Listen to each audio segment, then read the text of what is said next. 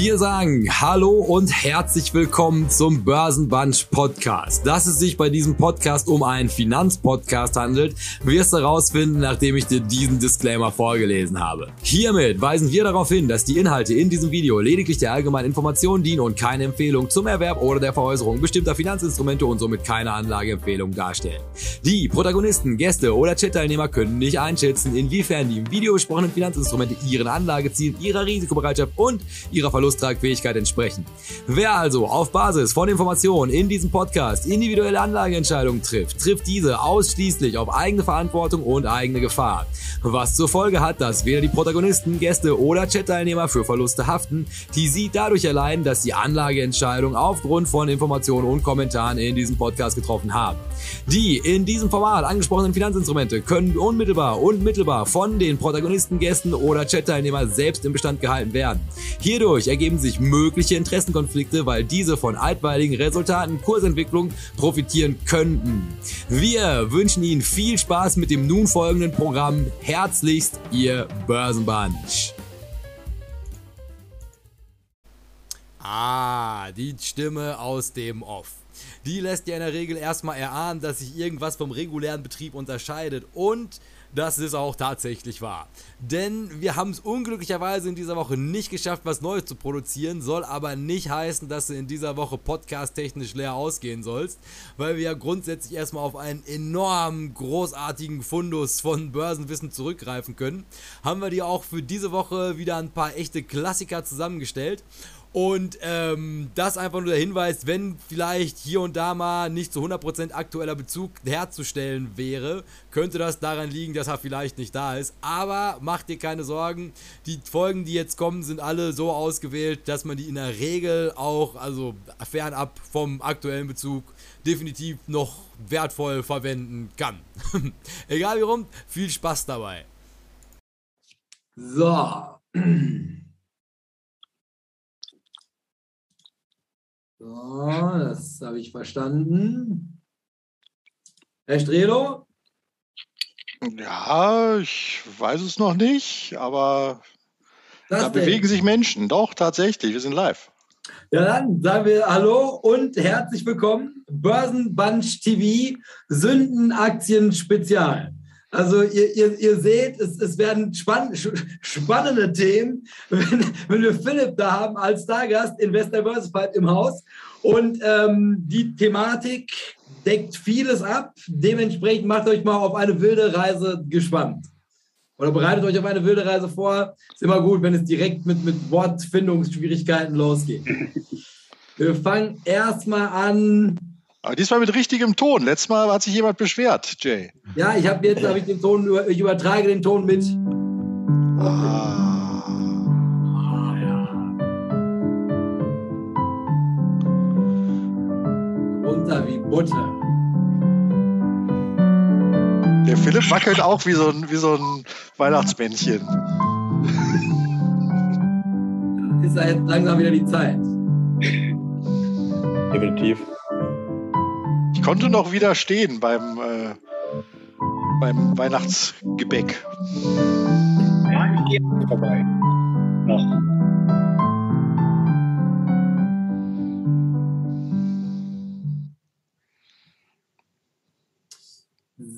So und so.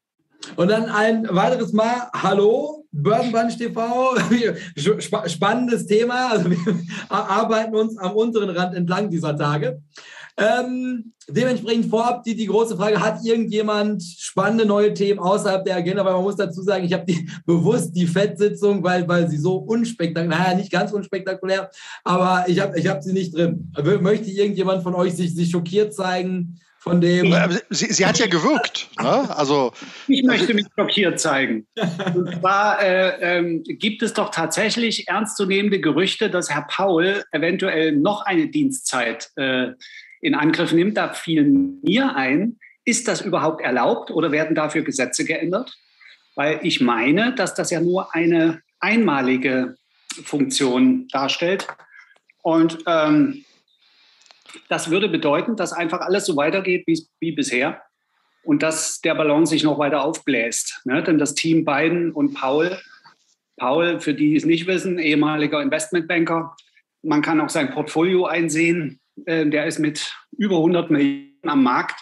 Und das ist immer ein bisschen, äh, hat, hat ein Geschmäckle, sagt man, wenn solche Leute dann über Zinssätze entscheiden und damit ihr eigenes Portfolio eventuell im, im Blick haben äh, bei dieser Entscheidung, was doch recht umfangreich ist.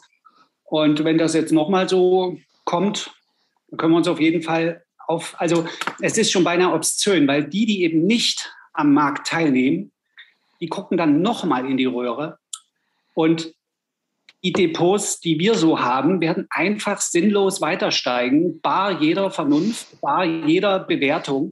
Und also, wenn ich, da wir heute Nachhaltigkeit, ESG und so weiter als Thema haben, dann finde ich das schon, obwohl ich mit davon profitiere, möchte ich mich trotzdem da ein bisschen mit verwundert zeigen, weil, naja, es ist, die Schere klafft dann noch weiter auf. Ähm, es gibt die, die davon profitieren und die vielen, die davon nicht profitieren. Und das finde ich nicht in Ordnung, wie das. Es hat ja Auswirkungen, solche Dinge. Jetzt kann man sagen, ja, das sind alles Entscheidungen, die müssen wir treffen, damit die Wirtschaft läuft, etc. Ähm, da müssen wir noch mehr Geld äh, produzieren und in den Kreislauf hineinpumpen. Ähm, es ist auch so, ähm, bei dem äh, Jay, du hast das schon mal angesagt, aktuell wird ein Dollar erschaffen von der Fed, um damit einen Effekt von 25 Cent zu erzielen. Also es, es, es fließt Geld hinein, was überhaupt nicht mehr den Wirkungsgrad hat, den es eigentlich haben soll. Also für einen Dollar produziertes Geld, Dollargeld, äh, werden 25 Cent Wirtschaftswachstum erkauft. Das ist brutal und, und kann eigentlich so nicht wirklich auf lange Sicht funktionieren. Und gesund im Sinne von unserem Thema heute ist das schon mal gar nicht. Aber immerhin, im, ja, darf ich, darf ich.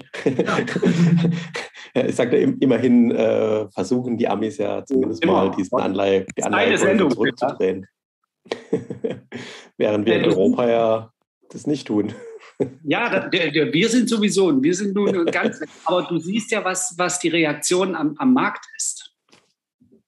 Ja, und also es, es ist, äh, du musst ja, äh, Philipp, wir können uns ja eigentlich auch langsam wirklich auf die Couch legen und jeden Tag nur mal einen Blick ins Depot werfen. Es steht immer höher. Ja, zumal wenn wir noch ein Dollar-Depot haben und der Euro ja nun auch fällt, auch gerade weil eventuell die Zinsen ein bisschen äh, ähm, erhöht werden, eventuell vielleicht, man weiß es nicht, äh, dann profitieren wir ja nochmal in Dollar. Ja, also ich weiß nicht, wo das noch hinführen soll. Aber ich wollte es nur mal so als kleines, als kleine, als Prälude hier mal hineinspielen. Ja. Aber ich denke, er kann einmal genau verlängert werden. So ist das bei den US-Präsidenten doch auch. Ähm, okay. dass, dass, dass, die äh, Laufzeit sozusagen des Amtes zwar begrenzt ist, aber ich weiß nicht, wirklich, also nur einmalig kann ich mir nicht vorstellen. Klingt mhm. jetzt für mich nicht nach einer guten demokratischen Lösung. Insofern. Können wir das nachgucken irgendwie? Oder?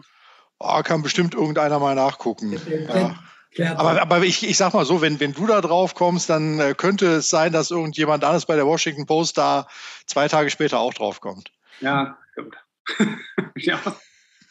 Also ich meine, was ich in dieser Geschichte halt spannend finde, ist, also es, es hält sich ja hartnäckig. Und es ist ja auch mit Zahlen relativ gut mittlerweile. Die amerikanische Wirtschaft kann eigentlich nur innerhalb von diesen Blasen wachsen. Und wenn man jetzt halt so mehr oder minder hört, naja, also für mich ist keine Blase erkennbar, sagte der, der Chef von der, von der FED, dann will man erstmal sagen, also wie gut ist der überhaupt noch in seinem Amt? Also ich meine, wenn selbst so ein Amateurinvestor irgendwo aus, aus Dortmund Mitte mittlerweile relativ präzise sagen möchte, also irgendwie geht es nicht mehr mit rechten Dingen zu. Und da, und ich glaube, das ist halt das, das wirklich große Problem, vor dem man jetzt halt steht, ist, also ich meine, die, die, die Wirtschaft und wenn sie denn halt wächst, ist er in der Situation, wo man halt sagen würde, ja, also klar, in irgendeiner Form erhöhen wir die Werte, gar keine Frage, aber halt quasi real. Also ich meine, der, der wirkliche Output. Also was wird wirklich an Autos gebaut, Lebensmitteln hergestellt und so, das ist ja alles nicht mehr vorhanden. Also per se wächst die amerikanische Wirtschaft ja so gut wie gar nicht mehr. Das ist ja eigentlich alles outgesourced, also die Werkbank der Welt liegt halt überall, nur nicht mehr in Amerika. Gleichzeitig steigen halt intangible Werte in halt wirklich, also astronomische Höhen. Und also kommt man seinem Job noch nach? Und auch da finde ich die Frage sehr gut. Also ich meine, wie lange kann man den Job noch machen, wenn halt quasi das Beste, was man anzubieten hat, in einer Zeit, wo halt ein Autobauer, der einen Bruchteil, ein Zehntel von dem verdient, was sowas wie Amazon, Google, Microsoft, also halt wirkliche Billionen Euro Konzerne halt machen, halt auf solche Bewertungen kommt. Also irgendwo muss man doch sagen, hm, also mit prognostiziertem Wachstum in der Zukunft ja, aber, aber ist es nicht aktuell an so einem Punkt, wo man irgendwie handeln müsste? Oder genau, ist da halt eigentlich nur noch am laufenden Band der Markt frontgerannt, weil man halt ganz genau weiß, was man am nächsten Tag sagt und das millionenschwere Portfolio bewegt sich natürlich dementsprechend. Ja. Also Amerika wirklich außerhalb. Man hat sich halt, man hat sich halt in diese Lage reinmanövriert, wo man eigentlich quasi handlungsunfähig ist. Genau. Ich meine, äh, wenn du, wie gesagt, wenn du eine, wenn du einmal falsch zuckst in die falsche Richtung, dann bricht, bröckelt ja alles zusammen. Äh, also wir in Europa sind noch schlimmer dran. Bei uns äh, werden dann halt ein paar Staaten direkt pleite und das wird, dann macht es Bumm. Ja. Und dann heißt jeder für sich. Ja, genau. Ja, das wäre auch schlecht für die Europa-Idee. Ne? Absolut. Ja. ja. Das wird zu beerdigen, glaube ich. Ja, ja. Ja gut, aber ich meine, also Amerika ist ja eigentlich noch viel anfälliger für diese ganze Geschichte, weil sie halt auch über den, den 401k die halbe Bevölkerung am Markt haben. Ne? Also halt quasi, ich, ich möchte nicht Notenbankchef sein, wenn, halt, wenn sich vor meinen Augen halt einfach so eine maximale, so eine Riesenblase bildet und du stehst halt da und du weißt, also wenn du das falsche Wort nur in den Mund nimmst, führt das halt dazu, dass du halt einfach die Ersparnisse von dieser ganzen Bevölkerung, die da lebt, halt einfach ausradierst und halt auch gerade die, die jetzt da kurz vorm Ruhestand stehen. Und das ist ja dieser demografische Überhang, dem kann man das ja überhaupt nicht mehr zumuten. Und dass ja. die natürlich alle schlecht diversifiziert sind, weil wenn ich Anlageprodukte verkaufen würde, dann würde ich ja auch keine günstigen verkaufen. Das heißt also, ich gehe eher in die spekulativen. Das sieht natürlich also auch in Amerika per se, also auf dem Boden selbst, beim kleinen Mann ja auch dementsprechend schlecht aus. Ja. Das ist halt wieder dieses China, nur irgendwann kommt der Punkt, dass der Markt sich halt selbst regulieren will. Genau, das ist es. Ja, weil wir, das ist nun mal, dass wir in Zyklen leben. Wir, wir können das nicht ausgleichen und diese Blase wird irgendwann äh, wieder zumindest schrumpfen. Ne? Und das muss wird dann ja, da, ne? Und äh, bei, bei, bei Twitter gibt es ja auch einen, einen Perma-Bär, den Sven Henrich, und ähm, der in London sitzt und ähm, dort immer ähm, auch das Ganze schön beobachtet. Und äh, der schreibt dann immer böse Tweets, zum Beispiel dass man auch, also eigentlich auch genau timen kann, wann das passiert, nämlich wenn die Herren Paul und Konsorten ihre Long-Positionen alle abgebaut haben, alle an die dummen Retail-Anleger weitergegeben haben, dann wird, äh, dann wird, äh, werden Maßnahmen ergriffen. Aber erst müssen die Portfolio-Positionen äh, reduziert werden und ausgecasht werden. Ne? Das ist eine böse Vermutung, aber wir werden hinterher sehen, ob es so wird. Also was die Amtszeiten angeht, äh, ich habe kurz irgendwie nachgeschaut, ähm, man erinnert sich ja auch noch gerne an Alan Greenspan, der hält den Rekord, der war fast 19 Jahre lang Vorsitzender der Notenbank. Von August, oh zwei, äh, August 1987 bis äh, Januar 2006.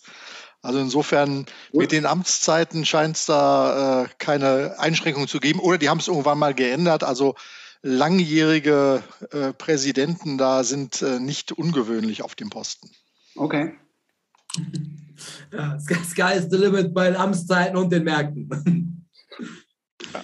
Habt ihr die Meldung äh, mitgekriegt von Fresenius Medical Care? Also schlechte Zahlen äh, berichtet, aber den Grund dahinter? Nee. Mhm. Also die machen ja auch Dialyse. Ne? Wir hatten das Thema ja irgendwie als äh, Preis äh, unserem Gewinnspiel. Musst du noch mal, noch mal Werbung machen, Jay. Ja. Ne?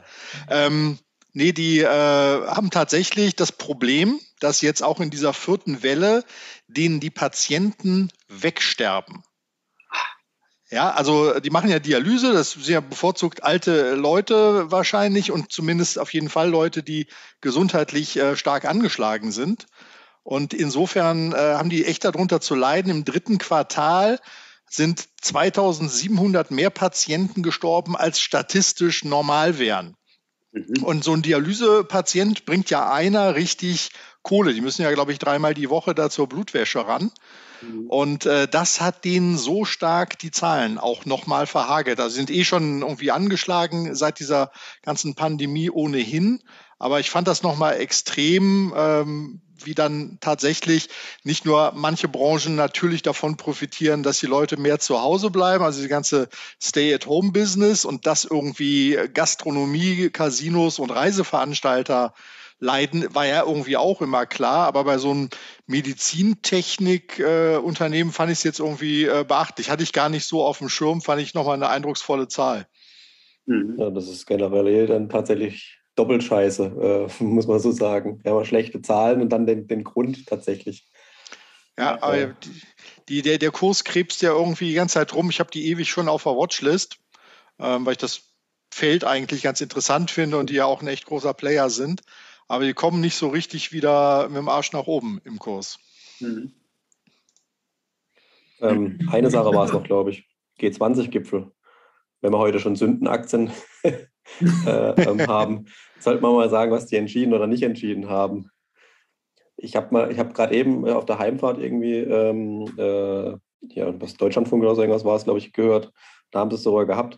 Ähm, sie haben es einmal hochgerechnet, ähm, was das bedeutet, dass äh, die, die Länder sich zwar äh, irgendwie verständigt haben, irgendwie so, was war es, irgendwie zum Beispiel auf den Kohleausbau, äh, also aus öffentlichen Mitteln, nicht aus staatlichen, aus öffentlichen Mitteln zu verzichten oder den nicht weiter zu fördern, was das denn letztendlich bedeutet. Das heißt, äh, wenn man es hochrechnet, dann würde man aufs 2,7 Grad Ziel zusteuern, äh, wenn das alles so umgesetzt wird, was sie beschlossen haben. Ja. Es, es reicht einfach nicht. Ja, ja richtig. Gut, aber das ist eigentlich auch, schon eine ganz schöne Überleitung in das, was wir hier heute vorhaben. Denn also in, in diesem im erweiterten Mikrokosmos, also das kommen wir nachher auch nochmal zu, also halt quasi rund um Klimawandel sind wir jetzt auch an so einem Punkt, wo halt Unternehmen, ganze Branchen, die vor zehn Jahren noch relativ unkritisch betrachtet worden sind, jetzt mittlerweile an so einem Punkt sind, wo man sagen würde, hm, okay, das sind jetzt vielleicht nicht mehr unbedingt die, die man noch mit mehr Geld füttern sollte. Und diese Schlagzeile, die habe ich in abgewandelter Form auch unter den aktuellen Themen noch mit drin. Also dass jetzt tatsächlich die Staaten sich schon mal dazu entschlossen haben, mit unseren Steuergeldern nicht unseren Untergang zu subventionieren, was natürlich super ist. Und man aber auch dazu sagen muss, die Staaten, da ist ein Twist, also für die Leute, die jetzt gerade dazugekommen sind, es wird spannend bis dahin zu bleiben, weil also die Staaten, die sich dafür und vor allem die Staaten, die sich dagegen entschieden haben, das kommt mit einigen Überraschungen. Ähm, dann vielleicht noch als, als, schnelle Einleitung in das Ganze, bevor wir dann in, in den spannenden Bad ETF-Teil überleiten, ist erstmal, scheiße, hatte ich es gerade. Wow. Hier, abonniert den Kanal. Solltet ihr das noch nicht getan haben, es lohnt sich immer, den Börsenband TV-Kanal zu abonnieren. Es ist eine gute Entscheidung und vielleicht das cleverste Investment, was man ohne dafür Geld zu bezahlen tätigen kann. Dann, ähm, das Gewinnspiel läuft tatsächlich noch bis nächste Woche. Also auch das lohnt sich hier im Kanal. Also unter den zuletzt hochgeladenen Videos, glaube ich, das fünfte oder sechste, steht aber auch groß Gewinnspiel dran. Da habt ihr immer noch die Chance, an dem großartigen Börsenbunch TV Gewinnspiel teilzunehmen. Und ähm, es lohnt sich enorm. Und sonst muss ich noch zu meiner Schande dazu, ich habe ich hab so gut wie gar keinen Kommentar beantwortet in der letzten Woche. Ich bin absolut nicht dazu gekommen. Da kümmere ich mich aber morgen, da habe ich einen Tag Zeit, da setze ich mich da dran, kümmere mich um das ganze organisatorische, beantwortet Fragen und auch die ganzen Kommentare. Gut, tut mir leid. so, dann kommen wir doch jetzt mal zum eigentlich spannenden Teil. Und zwar fangen wir an mit einem weiteren Hallo. Börsenbunch TV, Sündenaktien Spezial mit, wer der es bis hier noch nicht mitbekommen hat, Philipp von Invest Investor Diversified ist da. Und ähm, solltet ihr euch fragen, wer ist das und was macht das, verweisen wir auf die letzte Philipp, äh, Folge, die wir mit Philipp gehabt haben. Da kriegt man jegliche Informationen rund um diese Person. Aber man merkt an dem Kontext schon, mit Philipp ist in so einem Kontext hier ein guter Experte gefunden. Skin in the game. Skin in the game. Im richtigen Game. So, und wir fangen mal an mit einer groben Definition von dem, was wir heute besprechen wollen. Nämlich sogenannte Sündenaktien oder im angloamerikanischen Raum sogenannte Sin-Stocks. Der Begriff bezieht sich auf Aktien aus dem Segment Alkohol, Tabak und anderen Branchen, die als schädlich angesehen werden. Also so, so weit, so breit gefächert. Sie bieten keinen echten Mehrwert für die Gesellschaft. Also auch da hat sich irgendjemand die Mühe gemacht, so, also ganz klar abzustecken, was genau ist Mehrwert für die Gesellschaft. Und die Aktien, über die wir heute sprechen wollen, sind es nicht. Jetzt muss man aber hier dazu sagen, dass also ein, ein echter Mehrwert für die Gesellschaft dem Markt herzlich egal ist, denn der fokussiert sich eigentlich nur auf eine Sache, nämlich Bewertung nach der Fähigkeit, Gewinne über einen gewissen Zeitraum zu generieren. Das ist, was der Markt macht. Und wenn eine Unternehmung, welcher Art auch immer, dazu in der Lage ist, ist sie natürlich halt auch für den Markt interessant.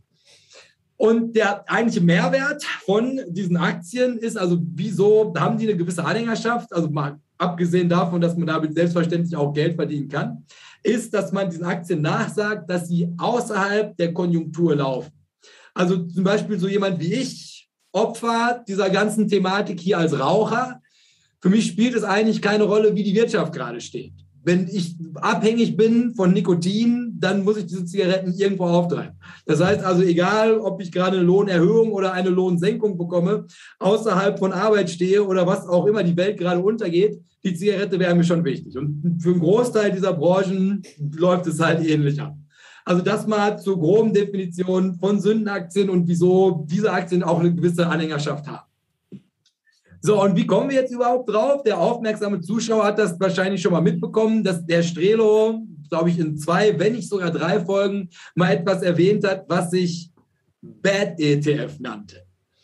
Und der soll aufgelegt werden von Listed Funds Trust. Und dieses Bad ETF ist ein Akronym für Betting, also Wetten, Alkohol, Alkohol selbsterklärend und Drugs, also die, die halt zugänglich sind. Also der Pharmaziebereich inklusive in vielen Teilen der Welt aktuell auch Marihuana.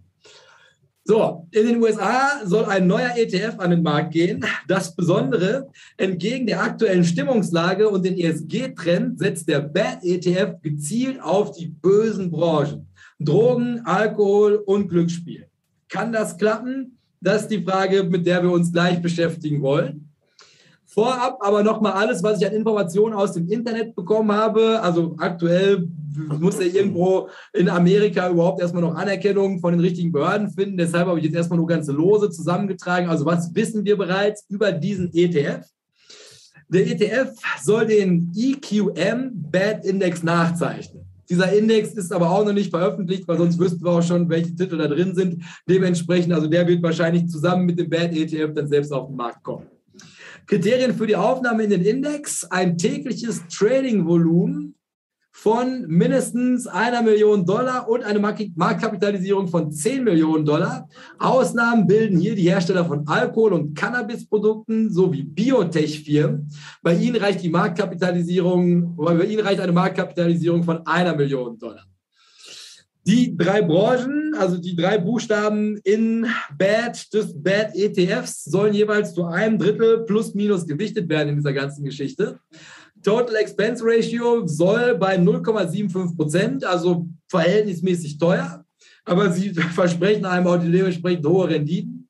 Und ob das Ganze dann auch an europäischen Börsen gelistet wird, das ist noch unklar. Also das ist jetzt je nachdem, welches Urteil Herr Strelo im Laufe dieser Folge über diesen ETF fällen wird, sehen wir dann, ob der am Ende auch in Europa zugelassen wird. Und dann, was man aber halt so grob orakelt, ist, ich hätte hier noch mal ein paar heiße Kandidaten, die wahrscheinlich in diesen ETF aufgenommen werden, aufgeführt. Da hätten wir zum einen DraftKings, das ist so, ein Sportwettenportal, was sich aber nicht wirklich als Sportwettenportal gibt. Also das ist dann auch mit so einer, so einer portierten Marge oben drin, wo halt irgendwelche Experten mit Excel-Tabellen dem gemeinen Mann das Geld aus der Tasche ziehen. Das ist da irgendwie, stell dir deine Fantasy-Football-Mannschaft zusammen, setz zwei US-Dollar ein, dann bilden die so riesige Preispools, dann kann man irgendwie bis eine halbe Million gewinnen. Nur leider ist es meist irgendein Experte, der sich halt richtig auskennt, wie bei echten Sportwetten, der dann einfach in der Lage ist, diese Dinge am Laufenband zu gewinnen. Der gemeine Mann, der das einfach nicht so drauf. Das macht man nicht mal eben, Sportwetten. Ähm, AB Inhouse, äh, AB InBev, also das kennen wir an, Anhäuser Busch, riesige Bier, glaube ich, größter Bierhersteller der Welt. Tilray ist Marihuana und dann Imperial Brands wie auch Altria wären Zigaretten. Was uns jetzt zurück zu der Frage bringt, kann sowas funktionieren? In ETF-Form mit den jetzt aufgezeichneten Mehrwerten, Nachteilen. Die Frage ist, äh, warum soll es nicht funktionieren? Ne? Was ich jetzt äh, erschreckend fand, kannte ich noch nicht die Info, äh, mit was für kleinen äh, Marktkapitalisierungen die da reinnehmen wollen als Unternehmen. Also das ist ja immer auch für, für Fondsbetreiber äh, die große, große Frage. Also gerade so Spezialfonds, ich sage jetzt mal so deutsche Mittelstandsunternehmen, kann man ja auch im Fonds kaufen. Gibt es Leute, die sich da sehr intensiv mit beschäftigen, äh, Ratings machen und so weiter. Die haben einfach das Problem, dass wenn das Geld in den Fonds fließt, hat der Fonds die Verpflichtung, das Investment ja auch zu tätigen. Das Problem ist, es sind gar nicht so viele Investitionsziele da. Äh, also abgesehen nochmal von dem Effekt, dass natürlich große Nachfrage auch den Preis nach oben treibt. Ähm, insofern wunderte mich das da, also jetzt bei diesen Biotech- und äh, Cannabis-Freunden da irgendwie eine Marktkapitalisierung von unter einer Million Dollar. Äh, ja, da können wir ja auch ohne Klitsche gründen. Ne? da kommen wir da auch rein und dann, dann äh, wissen wir, dass das Zeug abgenommen wird. Also das fand ich jetzt irgendwie erschreckend. Aber zur Performance, die eigentliche Frage ist ja nicht, funktioniert das, funktioniert das nicht? Äh, ja, so, solange es Unternehmen gibt, die Gewinne machen, äh, wird das auch funktionieren. Und Gewinne machen die, glaube ich. Wie die Zukunftsaussichten sind, ist was anderes. Die entscheidende Frage ist aber, kriege ich eine Outperformance hin? Performen diese Bad-Titel besser als ein ganz breiter Branchenmix oder eben als ein nachhaltig, äh, sozial und äh, governance-mäßig okay ausgesuchter ESG- oder SRI-Ansatz? Das ist ja die eigentliche Frage. Und meine Wahrnehmung äh, von allen, die ich da gelesen habe und irgendwelche Untersuchungen gemacht haben, war, dass zumindest diese ESG- Geschichten nicht schlechter, tendenziell sogar einen Ticken besser abschneiden als die marktbreiten Investments, also die großen ETFs. Wäre auch meine Erfahrung. Ähm, das reine Bad-Modell, äh, ob die dann wirklich mehr rausholen, ich meine, das hätte auch schon äh, der Herr Röhl vor mehreren Jahren mal widerlegt. Hm. Ja, ähm, es ist grundsätzlich erstmal so, ähm, so sehe ich das, dass natürlich aktuell, ob das nun IPOs von, von Einzelunternehmen sind oder ob das das äh, Lancieren von ETFs ist, ist ein gute, gutes Umfeld dafür, um Produkte auf den, auf dem Markt anzubieten. Und die werden in guten Börsenphasen, die wir nun aktuell haben, auch gekauft. Und mit 0,75 TER ist das ja auch ne, anständig bezahlt dann äh, dafür. Es wird auch das ein Klassiker. Es wird extra ein Index geschaffen, dann, an den der ETF sich dranhängt. Das ist natürlich auch das typische Spiel. Also da es keinen wirklichen echten Index gibt, schaffen wir einfach einen. Auf diese Art und Weise sind natürlich in den letzten zehn Jahren Tausende von ETFs äh, auf den Markt gekommen und saugen das Geld der Kapitalanleger weg. Und so ist das auch hier.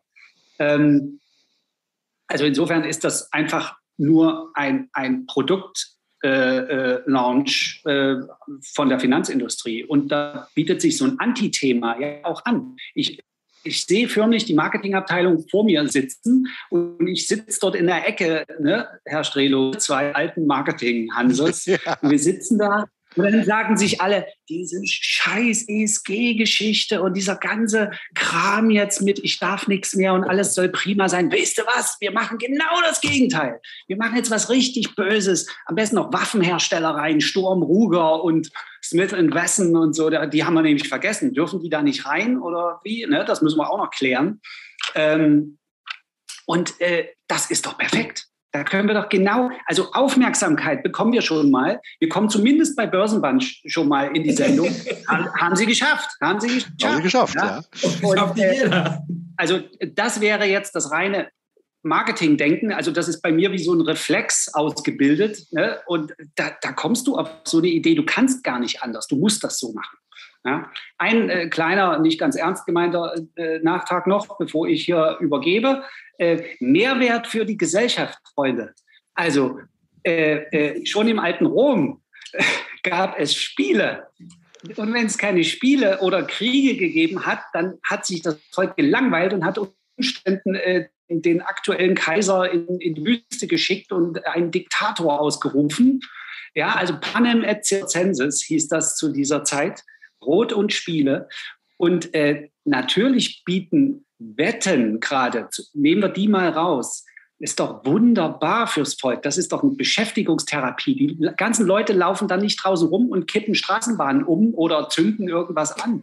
Die, die, daddeln. Ja? Und ähm, insofern Mehrwert für die Gesellschaft, da müssten wir noch mal ironisch äh, angeschwipst, müssten wir noch drüber sprechen. Ja? ja. Ich meine, einige von den Werten, die da drin sein werden, jetzt nehmen wir mal solche Sachen wie Cannabis, das ist halt auch Zeitgeist. Ne? Also ich bin in vielen Ländern wird früher oder später irgendwie zu einer Legalisierung kommen. Äh, und dann würden diese Unternehmen, also vielleicht nicht diese Unternehmen, aber irgendwelche von den Unternehmen, die würden halt profitieren. Äh, Glücksspiel oder sowas kann sicherlich auch irgendwie sein, auch äh, das physische Glücksspiel, jetzt wenn man wirklich mal ins Casino geht oder so.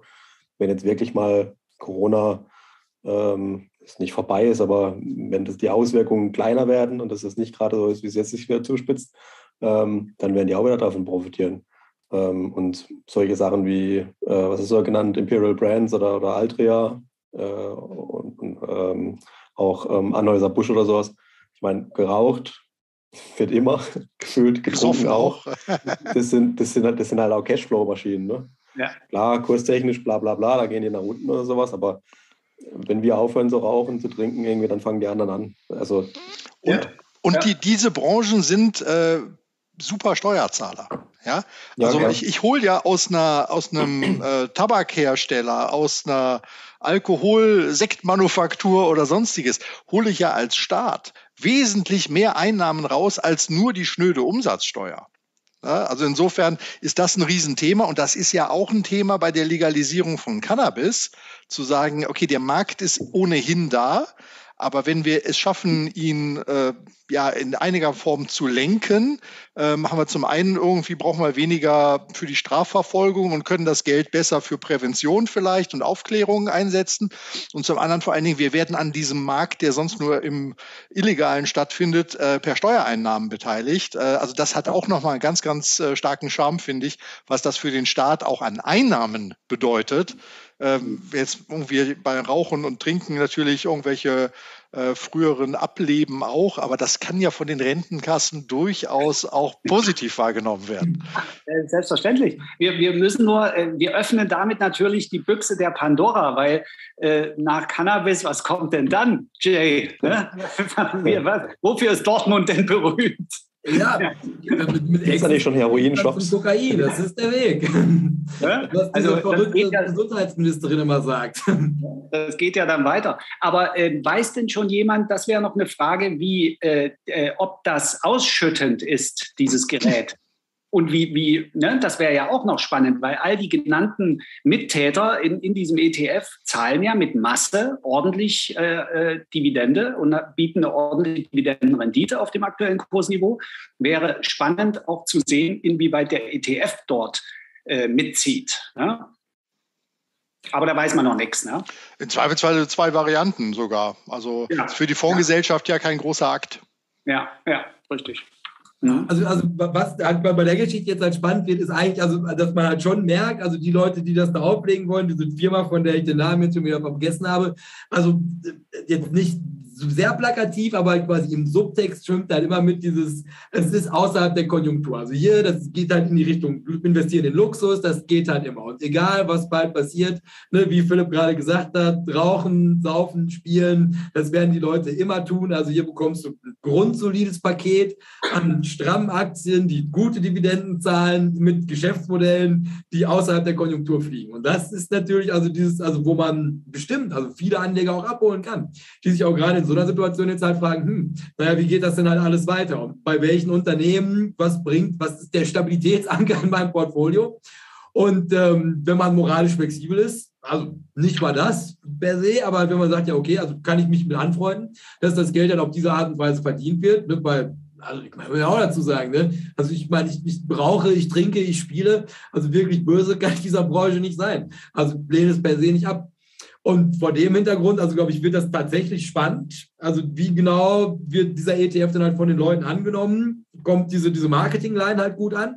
Weil also ich glaube mal ganz abgesehen von den ganzen Wutbürgern, die mit der ESG-Scheiße den Hals verdammt nochmal voll haben, die halt einfach sagen, ja, dafür kaufe ich mir jetzt endlich mal was, was mich und meine Dinge berücksichtigt. Ja, genau. Auch irgendwie, ja, Klimavernichter-ETF, das ist wahrscheinlich die nächste Stufe. Ja, wenn Sie mir meine Pendlerpauschale nehmen wollen, dann kaufe ich mein ganzes Geld jetzt RWE und E.ON. Also was ich, was ich auch gut verkaufen müsste, wäre so ein Anti-Gender-ETF, ne? Weil da gehen die Leute ja auch regelmäßig in den Kommentaren steil. Äh, Otto ist da ja im Moment irgendwie im äh, Kreuzvisier der des äh, Hate Mobs, ne? Also das wäre auch noch mal was. Äh, dieser anti-autoritäre Reflex, den die Leute haben. Ne? In dem Moment, wo mir einer was verbieten will, dann will ich es umso mehr haben. Äh, ich glaube, der ist äh, grundsätzlich ein ganz guter Motor für viele Dinge. Vielleicht fällt uns noch was Kreatives ein, was wir da noch rausmachen können. Ich finde die Idee großartig und das Kriterium, um in diesen ETF aufgenommen zu werden, ist, wenn dein Vorstand nur aus alten weißen Männern besteht. 60 Jahre und aufwärts. Das ist, und dann kommst du rein. Das ist ein gutes Kriterium wäre auf jeden Fall auch irgendwie die Unternehmen, die da drin sind, die dürfen ihre Geschäftsberichte auf jeden Fall nicht gendern. Ne? Das, das Richtig, ja. ja. Und, und, auch immer erst auf dem letzten Drücker äh, veröffentlichen. So richtig ja, schlechtes, ja. schlechtes Kapitalmarktverhalten, bitte. Aber sind denn Waffen drin? Äh, haben wir das, äh, weil die genannt hast du sie nicht? Weil ich, ich habe jetzt nämlich, also, also in, in, in, guter Vorbereitung auf das Ganze, da habe ich nämlich jetzt noch eine Antwort auf eine andere Frage, die hier vorhin auch tatsächlich, weil wir eine wirklich gute Sendung sind, ist die gestellt worden. Da fragte jemand, ja, also kann man denn jetzt wirklich, also Herr Röhl hätte das, jetzt die Herr Röhl-Daten habe ich leider nicht gefunden, ähm, aber performt das denn tatsächlich besser als was marktbreit? Also ist es cleverer zu sagen, ich investiere in diese Bad-Geschichten und dann das gepaart mit, mit Tinos Einwurf, ja, wenn schon bad, denn schon bad. Also da kaufe ich doch nichts, wo keine Waffen drin sind.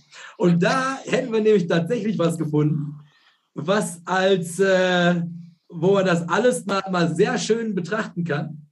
Und zwar also, bevor das Ganze in ETF-Form jetzt so durch die Medien getrieben wurde aktuell, gab es nämlich tatsächlich schon mal was. Und das wirbt hier mit diesem breit flügeligen Adler, der über die Berge fliegt in die Natur.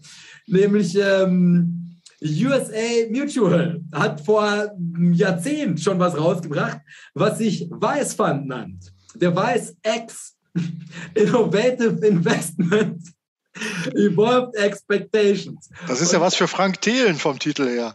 Da ist ein X mit drin. Ja, genau. Das, das Tolle ist, weil auf die Seite und wie es so gemacht ist, auch wenn du auf die Startseite kommst, da ist auch so ein Adler und wenn du mit der Maus so drüber gehst, weißt du, dann, dann verändert sich, kann man so das Profil des Adlers sehen und dann fliegt er so über die Berge, alles ganz toll mit Wasser und wo man sich denkt, ja, ach Mensch, heile Welt und Natur. Und sie bieten zwei Produkte an und eins von diesen zwei Produkten gucken wir uns jetzt an, nämlich den Weiß X-Fund. Weil zudem gibt es tatsächlich relativ gute Daten, anhand derer wir uns jetzt mal angucken können, also wie genau sieht das denn überhaupt aus? Mit so einem, mit einem Fonds, der halt explizit sagt, also mir ist das ganze ESG-Zeug nichts und ich gehe davon aus, dass halt einfach die Dinge, die nicht ESG sind, mit hoher Wahrscheinlichkeit besser performen werden, weil wie die Leute vom Bad ETF die ganze Zeit sagen, dass der besser performen muss, denn es ist ja außerhalb der, der, der Konjunktur. Und da kann man jetzt sehen, also auch wunderbar, der Weiß X gegenübergestellt gegen MSCI All Countries World Index. Also breiter kannst du es ja nicht streuen. Und da sieht man jetzt, also eigentlich geben die sich nicht so viel. Also der blaue ist unser Weiß X und der graue ist der ACWI. Und ähm, jetzt, wo man halt sagen würde, ja gut, also 2008, äh, also spätestens da müsste man ja jetzt halt einfach einen dramatischen Unterschied sehen. Das ist also der Markt bricht ein, die ganzen Branchen brechen ein, weil die halt innerhalb der Konjunktur sind. Und da sieht man jetzt also, dieser Weiß-Ex-Index hebt sich nicht zwingend ab. Also auch in einer großen Krise müssen die Gürtel enger geschnallt werden. Dann, was sich aber gut erkennen lässt, also in Zeiten von großer Prosperität, also eigentlich lief es ja relativ gut so, 2011 bis 2017 hoch. Ne, also klar, vereinzelt irgendwo Krisen, aber eigentlich, wenn man jetzt zurückdenkt, nostalgisch als alter, alter weißer Mann, der in dem vorgelistet wird für alte weiße Männer, ah, das war die Zeit, früher war alles besser. Und in solchen Phasen performte das dann tatsächlich besser kann natürlich aber auch, also mit dem Aufschwung, weil in diesem hier sind jetzt tatsächlich Waffen mit drin, also dass da natürlich viele Emerging Markets halt auch einfach wirklich in ihre Armee investiert haben. Also ich denke, auch sowas wird sich da wieder schlagen. Aber dann sieht man halt gegen Ende, also wenn die Krisen wiederkommen, dann geht dieser Index auch mit runter.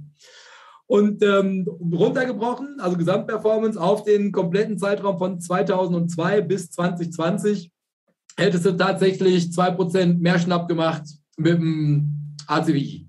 Also tatsächlich performt es sogar schlechter, wenn man sich jetzt diese, keine repräsentative Datenreihe, ne, sind ja auch nur acht Jahre in dem Fall, aber wenn man daraus was orakeln wollen würde, könnte man hier so langsam annehmen, marktbreit würde wahrscheinlich besser funktionieren. Ja.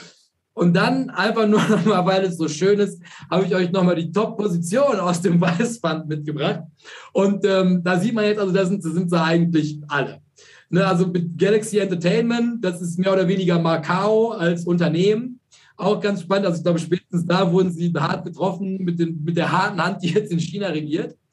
Swedish Match, das sind nicht nur Streichhölzer, das sind Zigaretten und eigentlich so, so Kautabak eher. Und was auch immer Snooze ist. Das machen manche Leute in meinem Umfeld auch, die haben Snooze, aber können wir gleich mal, dass irgendjemand weiß. Kann, kann ich dir erklären. Hatte ich, hatte ich vor vor 30 Jahren das erste Mal unter der Oberlippe, ja.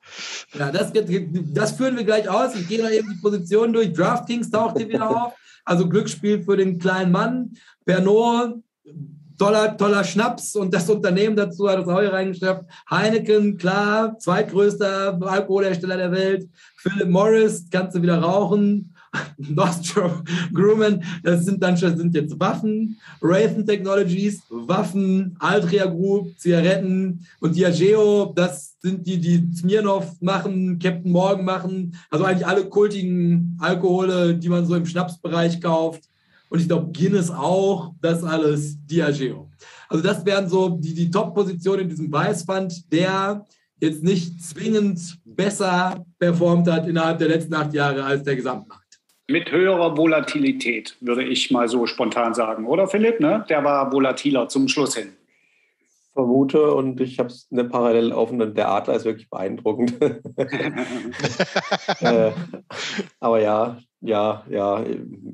Wobei, eigentlich, eigentlich wundert mich das ein bisschen. Ja, klar, die Waffen, also so, solche Sachen wie, äh, wie Altria, natürlich gibt es da immer mal wieder irgendwelche Downs und so weiter. Also generell Zigaretten. Äh, kurstechnisch geht es eigentlich nur in eine Richtung, so gemächlich.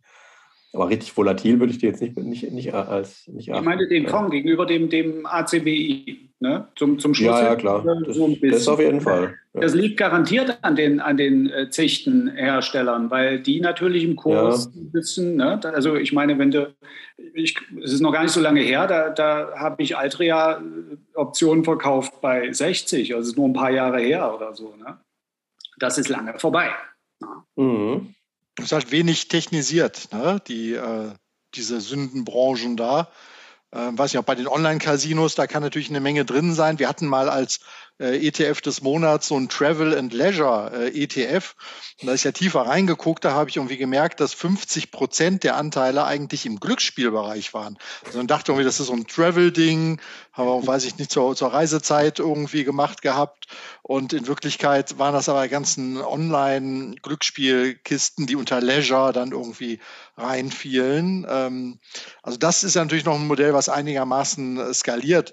Aber am Ende, wenn ich Zigaretten produziere, dann ist das ja kein digitales Geschäftsmodell wirklich. Ja. Aber ich denke, also einfach also spannend, das, das mal gesehen zu haben, ne, weil im Nachhinein ist es ja das Hauptverkaufsargument gewesen. Also egal, was der Markt gerade macht, dieser ETF liegt fest in der Spur. Aber wenn die jetzt halt einen, der um Waffen erweitert ist und man denkt ja eigentlich, also auch das ist irgendwo außerhalb der Konjunktur, keine Ahnung. Ich meine, klar, auch Staaten müssen sparen, aber wenn du dir die Ausgaben so anguckst, also das ist ja, also ab absurd eigentlich, was da reinfließt an Kohle. Ist ja doch zu wenig. 2% vom BIP ist die NATO-Forderung. Ja. ja, das ist, das ist doch, ist, das ist doch ein sicherer Umsatz. Wer, also wer sich daran hält, 2% vom BIP in Rüstung, äh, also Verteidigung in die NATO, wie auch immer, investiert, ähm, das erzeugt doch schon ordentlich Nachfrage. Da kannst du doch äh, eine Fertigungsstraße für atombetriebene U-Boote schon mal irgendwie anleiern. Frag mal die Franzosen. Vielleicht ohne Absatzmarkt Australien, Neuseeland, ja. ja, aber, aber von, von der Idee es ist ja erstmal irgendwie, irgendwie spannend mit anzugucken. Ne? Weil also, wenn man jetzt auch die ganzen Argumente hört, eigentlich gäbe es ja wirklich überhaupt keinen Grund. Also das, man hört das und denkt sich, ja, kommt absolut hin. Ne? Also quasi diese ganzen Lasteraktien, die müssen ja eigentlich die ganze Zeit laufen, weil Laster hören ja nicht auf, nur weil es der Wirtschaft gerade nicht gut geht. Und auch Waffen, da gibt es richtige Quoten, die vorsehen, wie viel abgenommen werden muss. Also, aber das hilft trotzdem alles nichts, um nicht halt quasi diese Gesamtmarktschwankungen, also ich meine, das ist ja wahrscheinlich auch ach, die Konjunktur, ich meine, auch die müssen ja in irgendeiner Form dann halt Arbeitnehmer da irgendwie schaffen, sind abhängig von, von Lieferketten, also ich meine, das muss ja auch, also die Zigarette, von wo auch immer Tabak angebaut wird, bis das halt fertig gemacht wird, bis das irgendwie verpackt in was weiß ich, wie viel Materialien am Ende bei mir im Supermarkt liegt. Das sind ja wahrscheinlich auch Kosten, die halt in irgendeiner Form halt auf diese Branche durchschlagen und halt Preise, die nur schwer vermittelbar sind, weil die aufgrund der Steuern halt auch schon einfach massiv hoch, hoch teuer sind. Ne? Und ich denke mal, das ist dann wahrscheinlich das, was im Kleingedruckten steht. Also, dass dir keiner sagen wird, naja, also die Konjunktur betrifft uns auf jeden Fall mindestens mal bei Zulieferstoffen und halt der Möglichkeit, das halt überhaupt irgendwie auf den Absatzmarkt zu bringen. Und dann ist aber halt sowas wie bei Bad ETF oder jetzt hier in diesem Fall dieser Weiß ETF wahrscheinlich einfach das Hauptverkaufsargument. Mach dir keine Sorgen, es geht halt immer. Weil das aber auch, wie schon gesagt, eine nachvollziehbare Verkaufsline wäre. Gut. Gut. Also ich habe noch nachgeguckt, Herr Röhl hatte das im September 2017, das Thema. Mhm. Es, es lebe das Laster und er hat auch noch Fast Food als Branche, als Lasterbranche reingenommen und die hat im direkten Vergleich die beste Performance gemacht. ja, traurig, aber wahr. Ja. Wenn man ist, wenn man in den USA unterwegs ist, ähm, und sich gesund ernähren möchte, ist es gefühlt unbezahlbar. Aber sich ungesund zu ernähren mit irgendwelchen äh, Fastfood-Ketten ähm, ist, ist für ganz kleines Geld einfach zu haben. Also da, da äh, kostet die Gesundheit wirklich äh, das Portemonnaie richtig Schotter und mhm. die anderen Sachen sind so billig. Also das passt auf jeden Fall und es funktioniert. Na? Das Gesundheitssystem auf der anderen Seite äh, muss es dann ausbaden. ja, na sonst aber, also, also was man jetzt festhalten kann, ist also, was nehmen wir jetzt mit dir raus? Also kann sowas klappen? Also ich kann mir sehr gut vorstellen, also das ist wie bei dem davor, eine absolute Zielgruppe gibt, die sehr empfänglich sind für so eine Idee. Und ähm, ne, auch wenn es halt aktuell absolut nicht in dem Tenor der Gesellschaft ist, so zu investieren, glaube ich, gibt es genug Leute, die sagen, naja, aber an und für sich, also für die stabilen Dividenden und wenn sie jetzt nicht Börsenbunch gucken, weil sie da rausgewonnen haben, also eigentlich spielt es gar keine Rolle und mit Marktbreite fährst du immer besser. Das ist dann natürlich auch einfach wirklich was sich gut verkaufen lässt mit genau diesen Argumenten, die die einem damit auf den Weg geben. Und bei 0,75 Ter wäre ich auf jeden Fall dann auch an so einem Punkt, wenn ich sage, also wenn der den Markt nicht so, also geradeaus durch, irgendwie locker mal 5% überperformt über dem, was die Benchmark, in dem Fall ACI wäre, dann ist mir das, also die, die wäre es mir die Kosten nicht wert. Meine Perspektive darauf, also ich glaube, ich würde das nicht kaufen. Ja, das sehe ich auch so. Also rein, eben auch durch, durch, die, durch die Kosten. Ja, rein, rein geschäftlich betrachtet äh, reden wir hier in zehn Jahren über 5 Prozent. Das wäre der Unterschied. Äh, ne, ganz grob gerechnet. Und das müsste erstmal dann outperformed werden. Und wie wir gesehen haben, wird es das nicht. Zumindest ist es nicht so absehbar sicher, wie man vielleicht denken könnte. Und deswegen müsste man erstmal diese 7,5 Prozent aufholen und dann noch einen Schnaps drauflegen, um damit Spaß zu haben. Ja, für, einen, für, einen, ETF ist es tatsächlich ein bisschen zu teuer, würde ich behaupten. Selbst ja. für einen Spezialisierten auf das Schlechte der, der Menschheit. Ja, da, da, müsste jetzt eine, eine, Ausschüttungsquote sein von, schlag mich tot, 3,5 bis 4 Prozent. Das wäre vielleicht noch interessant. Ja? Und zumal jetzt auch bei dem letzten nochmal dazu sagen muss, der kostet nicht 0,75, sondern der, der kostet äh, 1%, 1 glatt für das aktive Management, dass die dir auch die, nur die allerbesten Waffenhersteller raussuchen. Ah. Ist, das, ist das ein Closed-End-Fund? Äh, Wahrscheinlich, du, oder? Kannst du da, bist du auch gerade auf der Seite? Ja, ich habe sie wieder zugemacht, aber ich gucke nochmal. Vermute kein, mal. Also kein, kein Lesezeichen gesetzt direkt, dem Adler zuliebe. Nein. Aber ich habe mir den, de, de, das SVG des Adlers rauskopiert und habe es als Desktop-Hintergrund gemacht. Ja, lädt gerade, lädt gerade nicht, aber ich vermute mal, wird ein Closed End Fund vermutlich sein bei den Kosten. Ja, ah. ja also, also da, würde da dann sogar noch teurer werden. Und ich denke mal, also ich kann mir. Äh, äh, Philipp, erklär doch mal für die Zuschauer, was das ist, ein Closed End Fund. Oh, kann ich das? Äh ja, ganz kurz, ganz ne, nur, nur kurz den Unterschied zum normalen und so weiter. Ja, Im Prinzip wenn, wird ähm, Kapital eingesammelt ähm, von, der, von der Betreiberfirma, ähm, die das Ganze aufsetzen möchte, so einen Fonds. Ähm, und äh, danach wird das Ding zugemacht und wird an die Börse gebracht. Ähm, also meistens dann für 25 Dollar oder so, das sind meistens die, die, äh, die Startkurse tatsächlich, wenn es dann irgendwie mal gelistet wird. Ähm, genau, und dann kann man da ganz normal börsennotiert äh, Anteile kaufen, verkaufen und so weiter. Aber wie gesagt, das wird halt vorher, wird Geld eingesammelt und es wird zugemacht und es ist halt aktiv gemanagt. Heißt, ja, so um den Prozent, manchmal auch ein bisschen teurer oder sowas, hast du da Management-Fees ähm, dabei gibt halt spezialisierte. Also ich habe auch zwei Sachen, also das macht man ja normalerweise äh, in Bereichen, ähm, ich habe es zum Beispiel für den Bereich Indien, äh, weil ich eine ausschüttende Variante wollte, habe ich dann diesen India-Fund als CF. Andere Leute machen das mit dem ETF. Ähm, genau, aber den, da kannst du ja selber nicht investieren, äh, wenn du nicht ein institutioneller Anleger bist. Ja. Ähm, genau. Und auch, glaube ich, nicht physisch. Ne? Also die offenen Indien-ETFs sind nicht ja. physisch repliziert. Ja, genau, genau. Swap, ne? Ja, so Closed-End Funds sind, je nachdem, was da halt genau gemacht wird, die haben auch manchmal Themen, Strategien und so weiter. Ähm, also gibt ja auch irgendwelche Closed-End Funds, die quasi ein Nasdaq sind, plus Optionshandel, die dann ja. mit Covered oh, Calls oder so right, ne? arbeiten. Ne? Buy right meinst du, ne? Ja. Genau, zum Beispiel, die versuchen dann da sie äh, eine, eine äh, Outperformance irgendwie äh, zu schaffen. manchmal dann Krachen scheitern, wenn es dann mal nicht klappt. genau. Ja. Aber beim SP klappt die Strategie, meine ich mal gehört zu haben. Ja. ja? Da läuft es anscheinend. Ja. ja. Okay, danke dir. Danke dir. Gut erklärt. Und nächste Woche erklärt der Strelo uns noch geschlossene Schiffsfonds und wieso die großartig sind. ähm, ja, aber weil wir ja noch ein, einiges vor dem Bauch haben, würde ich sagen. Also will noch irgendjemand was zum Weißfund loswerden? Weil ich glaube, das haben wir, das haben wir professionell hier auseinandergenommen. Mehrwert von Bad ETFs. Und dann habe ich nämlich, ich habe ganz genau ein aktuelles Thema hier mit reingenommen, was ich aber auch mehr oder minder einfach nur als Überleitung in, in quasi eine, eine das Ganze ein bisschen noch, noch unklarer zu machen, worüber genau spricht man dieser Tage, wenn man von Sündenaktien spricht. Weil der Begriff im gesamtgesellschaftlichen Kontext wird ja jetzt auch zunehmend ausgedehnt. Also jetzt haben wir gerade vorhin also ganz klar mal schön abgegrenzt bekommen, also was genau sind jetzt Aktien, die in diese Kategorie Sündenaktien fallen. Und da haben wir schon festgehalten, was auch immer das bedeuten soll, aber wenn die keinen Mehrwert für die Gesellschaft stiften. Und jetzt bewegen wir uns aber auf einen Punkt zu, wo halt Aktien von Unternehmen, die also eigentlich seit Bestehen der Menschheit Mehrwert gestiftet haben. Also ne, so ein, hier so ein Kohlekraftwerk, das hat halt also seit wir Menschen gewesen sind, äh, wann auch immer das dazugekommen ist, das gute alte Kohlekraftwerk, schon mal dafür gesorgt, dass man bei deiner Wohnung ist halt warm und du wartest halt Strom und du kannst Börsenbunch auf deinem Computer gucken. Also eigentlich viele tolle Sachen, die man mit Strom seinerzeit anstellen konnte.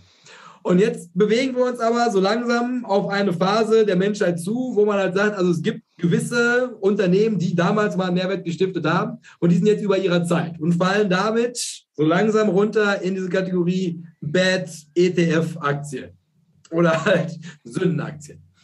Und da habe ich jetzt einfach mal, das Schöne an dieser Thematik ist, also ich habe mir wirklich tagesaktuell, ich habe die Zeit aufgemacht, ich habe zweimal gescrollt und dann direkt irgendwas gefunden, was thematisch perfekt in diese Folge passte. Nämlich COP26, also jetzt aktuell sitzen sie ja mal wieder alle zusammen und versuchen das Klima zu retten, mit mäßigem Erfolg. Und da kommt jetzt raus, fossile Energien im Ausland sollen nicht weiter finanziert werden. Projekte, die Kohle, Öl oder Gas nutzen, sollen keine Gelder mehr von den USA und 18 weiteren Ländern bekommen. Deutschland gehört jedoch nicht zu den Unterzeichnern. So, was uns jetzt zu der alles entscheidenden Frage bringt. Und das ist übrigens auch, wie, wie, wie wir überhaupt auf, auf Philipp gekommen sind mit dieser ganzen Folge jetzt. Also wir hatten das irgendwie vor zwei Wochen mal oder so. da kam so langsam die Frage auch rund um diese Inflationsthematik. Also ihr stellt das ja jetzt fest, also nicht nur, dass irgendjemand, der noch nie irgendwas über Geld gesagt hat, jetzt auf einmal panisch bei dir auf der Arbeit vorbeikommt, hast du nur Inflation 5%, alles Brot wird jetzt teurer. Und dann sind sie alle ganz besorgt. Und ja, also ich habe jetzt die Tage für 1,77 getankt. Und das ist natürlich, gerade wenn du Corona-Preise gewohnt bist, musst du erstmal schlucken. Und das geht natürlich auch weiter. Also man sieht es mehr oder minder. Also wenn du das geschulte Auge dafür hast, Dinge werden tatsächlich teurer und Sieht man jetzt natürlich noch nicht, aber im nächsten Jahr, wenn die Stromrechnung kommt, kannst du dich aber schon mal darauf einstellen, dass halt quasi die wohlige Wärme, dass so einer wie ich jetzt hier im Hemd, ah, hier zu Hause rumsitzen kann, das wird sich natürlich auch nächstes Jahr in meiner Rechnung niederschlagen. Clever wäre es jetzt, einen Pullover zu tragen und zwei Paar Socken, aber noch mache ich mir keine Sorgen. Ist ja nur transitory. So, und jetzt befinden wir uns natürlich in einer ganz spannenden Situation. Denn zum einen sagen wir natürlich, also dieser ganze Bereich, fossile Energieträger, das können wir nicht mehr machen. Können wir auch tatsächlich nicht mehr machen. Also wir sind aktuell an einem Punkt, wo man sagen kann, die Welt geht gut, gut ersichtlich unter. Und auch heute eine wunderbare Deutschlandkarte gesehen auf spiegel.de, wo sie einem gezeigt haben, also welche Region wird wie vom Klimawandel betroffen. Und glaubt mir, ich bin richtig am Arsch in Nordrhein-Westfalen. Ein Drittel mehr Sonntage, also hier wird es auch furchtbar endlich wieder heißer Beton und Abgase. Das ist mein, mein Leben. Und jetzt natürlich die große Frage ist also, wie genau gehen wir jetzt mit Technologie um, die wir per se erstmal noch bräuchten? Also wir kommen aktuell nicht durch diesen Winter, wenn wir sagen, also wir nehmen diese ganzen jetzt neu hinzugefügten schlechten Aktien aus dieser Rechnung raus, machen es komplett über erneuerbare Energien, weil Tante Erna, die das mit Fridays for Future ja schon gut findet, hat aber halt auch keinen Bock, die Heizung von fünf auf drei runterzustellen. Und das ist jetzt natürlich die große Frage, also was wird jetzt, auch gerade in diesem Winter, der ganz spannend wird, ne, weil also jetzt gerade sieht man es ja schon mit diesen Strompreisen, Russland übt Druck auf uns aus, die Saudis, OPEC machen die Leitung nicht auf. Was macht der Investor jetzt daraus? Weil eigentlich ist es ja eine Million-Dollar-Chance. Öl long. Öl, Öl long zum Beispiel. Öl long. Äh, also wenn, wenn du Autofahrer bist, äh, ich habe das ganz früh gelernt, schon, schon irgendwann in den 2000ern. Wenn, da bin ich noch Auto gefahren viel. Wenn du Auto fährst, musst du Ölaktien im Depot haben. Damit fährst du quasi mehr oder weniger umsonst Auto. Wenn du es nicht steuerlich absetzen kannst, als Privat-User, dann, dann hast du wenigstens, also du gibst die Kohle an der Tankstelle ab, fährst ein bisschen durch die Gegend und checkst am 31.12. dein Depot und guckst dir die Ölaktien an, nimmst die Ausschüttung dazu. Und das machst du über Jahre und damit bin ich gut, Achtung, gefahren. ja, ähm, also Öl long. Völlig klar. Also wenn man es rein geschäftlich betrachtet, natürlich. Ja. Und auch bei den, und auch bei den anderen Sachen. Also wenn man jetzt in den, den Zeitgeist und versucht, ne, diese fossilen beiseite zu schaffen und irgendwas anderes äh, hochzuziehen, also sprich Windkraft, äh, Solar, ähm, keine Ahnung, Wasserstoff, was wir irgendwann für die Industrie äh, brauchen und so weiter. Ja, äh, ne, man, man, sagt ja immer so, so gerne, man sollte auf die, auf die, äh, ne, ähm, die Schaufelverkäufer setzen sozusagen. Was braucht man denn, um diese Sachen zu bauen? Das sind Rohstoffe äh, Öl teilweise auch irgendwie, sicherlich irgendwie äh, über Plastik dann und so weiter.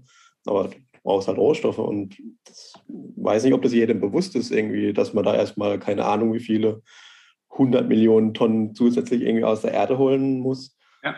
Äh, und ich weiß nicht, ob man es dann, also man, vermutlich temporär wird man es schlechter machen, um es dann besser zu machen. Ja. Deswegen Richtig. Das, also, das ist ja das, das Drama des E-Autos eigentlich. Ne? Ja. Nach dem Motto, für so ein E-Auto brauchst du irgendwie, weiß ich nicht, dreimal so viel Kupfer, ne? weil du im Motor diese Spulen brauchst. Für ein E-Auto ja. brauchst du natürlich irgendwie die Batterie, die sich äh, nicht aus Luft und Liebe speist, sondern aus seltenen Erden.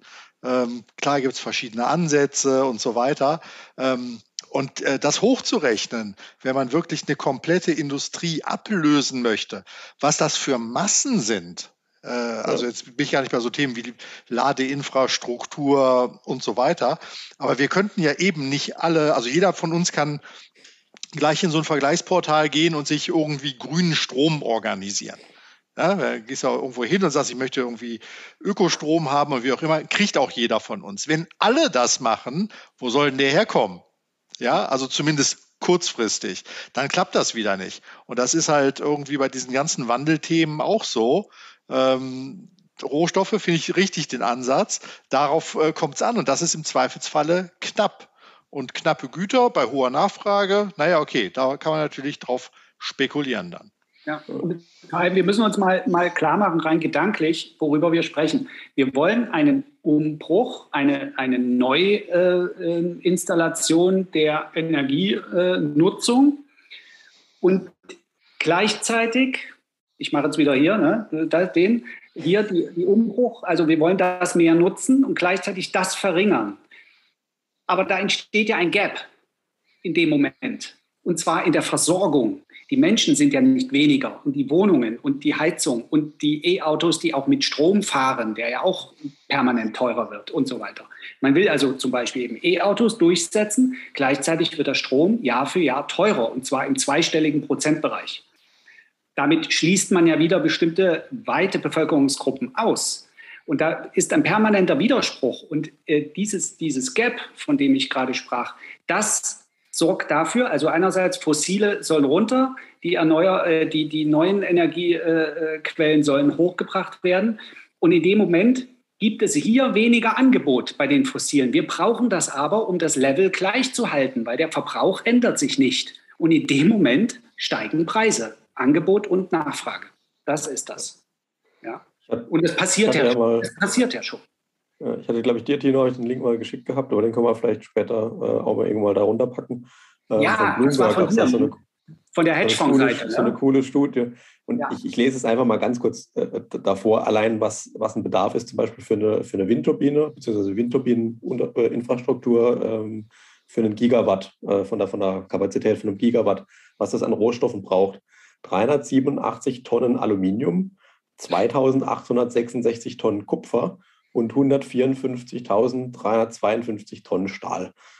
Äh, und im Prinzip durchgehend, das sind jetzt nur die, die bekannten Rohstoffe, die, der, der, die Nachfrage durch den Umbau, die steigt für jeden Rohstoff zwischen 50 und 100 Prozent in den nächsten neun Jahren. Äh, und das betrifft dann auch wiederum die äh, tollen Unternehmen ne, wie Vestas oder sonstige äh, Geschichten, die ja schon sehr, sehr gut gelaufen sind die aber jetzt eigentlich irgendwie ihre, ihre Ausblicke quasi wieder runter oder reduzieren müssen, weil sie halt konfrontiert werden mit den steigenden Rohstoffpreisen. Ja, das ist halt richtig, richtig fies. Und wenn man sich mal überlegt, also wie viel Kohle dabei drauf geht, überhaupt eine Tonne Stahl zu produzieren. Ne? Ja. Also ich meine, allein der Energieaufwand, die, diese Rohstoffe in die Form zu bringen, in der wir sie brauchen, um dieses, diese, diese, diese Windmühle damit zu bauen. Also das ist eigentlich absurd. Und ja, ja. erreicht ja mittlerweile auch wirklich so einen Punkt, also wo man sich ja guten Gewissens fragen kann, ist also, also wie, wie am Ende ist das Ganze jetzt? Also ist das überhaupt noch zu retten, wenn du das jetzt hörst? Ne, weil also ich meine, all das, wo, wo sie jetzt gerade alle groß tönen, was jetzt passieren muss, das hätte ja wahrscheinlich vor 20 Jahren irgendwie in die Wege geleitet werden müssen. Weil ich meine, auch das hört man ja jetzt immer öfter. Wenn ihr nicht so aufmerksam die, die Zeitung gelesen habt, das vielleicht beim Börsenband zuerst gehört, nämlich dieses, dieses Jahrzehnt der Knappheit dass man ja jetzt auch schon wirklich also ernsthaft darüber orakelt, wie viel ist von was überhaupt noch da und haben wir überhaupt noch genug Rohstoffe, um die Transformation dahin zu bringen, wo es halt einfach sein muss. Oder brauchen wir nicht schon diese ganz neuen, ganz spannenden Stoffe, die jetzt halt irgendwie von irgendwelchen Chemikern entwickelt werden müssen, die man dann so Beton weiter beimischen kann, Hexer irgendwie irgendwo irgendwas, um da halt einfach dann wirklich also das Volumen auszuweiten. Und also ich glaube, das, was da ist, und ich glaube, das ist auch, auch mehr oder minder der Konsens bei dieser ganzen Geschichte. Musst jetzt natürlich auch sagen, musst du haushalten. Und sobald du mit irgendwas haushalten musst, dann muss es ja automatisch im Wert steigen. Aber die, Pro, die Prognose als solche ist wirklich ist, ist düster. Also, und die Zahlen, die Zahlen von jetzt gerade, also die belasten mich sehr. Oder, oder auch, ja. wenn man einfach so anekdotisch mal liest, dass ja so ein Windrad, ne, die, die man so sieht, wenn man durch die Gegend fährt, ähm, das hat ja auch einen Dieselmotor unten, der das antreibt in Phasen, wo sich das nicht dreht. Das muss also auch ganz normal, klassisch, analog äh, betrieben werden mit Dieselmotoren. Das ist ja auch eigentlich völlig verrückt, aber so läuft das aktuell. Und äh, jetzt, ich, ich gebe die Vorlage, äh, Jay, für dich oder für uns alle. Jetzt eiern wir hier rum und, und denken ja alle das Gleiche. Das ist ja eigentlich völlig verrückt, was hier auf dem Papier ist. Das alles super geplant und alles toll und da feiern sich die, die Initiatoren. Aber wenn der Philipp gerade die Zahlen vorgelesen hat und eine, eine Gigawattstunde, ne, war das? Ja, äh, ja Kapazität ne? Gigawatt, richtig. So, also wir brauchen ja auch nicht nur eine, ne? wir brauchen ja mehr. Und das ist schon abenteuerlich. Und jetzt spiele ich wieder den bösen Buben und sage, und was ist mit Atomenergie? Einer muss es doch aussprechen. Ja?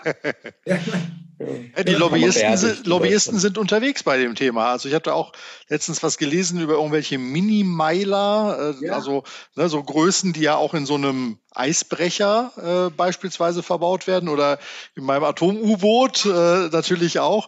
Also das muss ja nicht immer irgendwie Kalka 2 sein oder Neckar West oder weiß was ich, wie die Dinger da heißen, ähm, mit irgendwelchen riesengroßen Kühltürmen.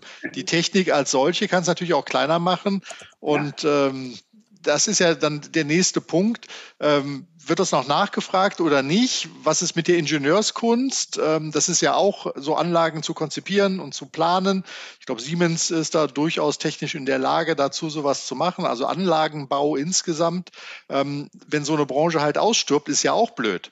Ja, ist wie in Deutschland, wo natürlich mir das vollkommen klar ist. Äh, Jay ist ein bisschen näher am Pott dran, äh, dass Steinkohleabbau in, in Deutschland irgendwie nicht wirklich ein Zukunftsding ist. Äh, hat man ja auch irgendwie sein gelassen.